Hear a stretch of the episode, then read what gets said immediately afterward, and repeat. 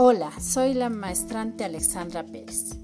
Vamos a seguir las siguientes instrucciones para resolver problemas matemáticos.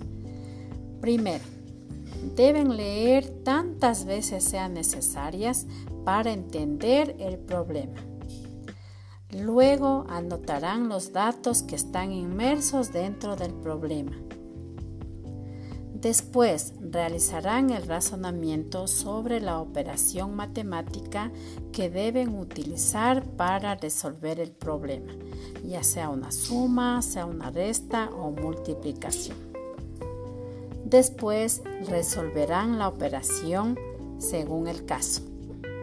Por último, escribirán la respuesta respondiendo a la pregunta realizada al final del problema expuesto en este tema.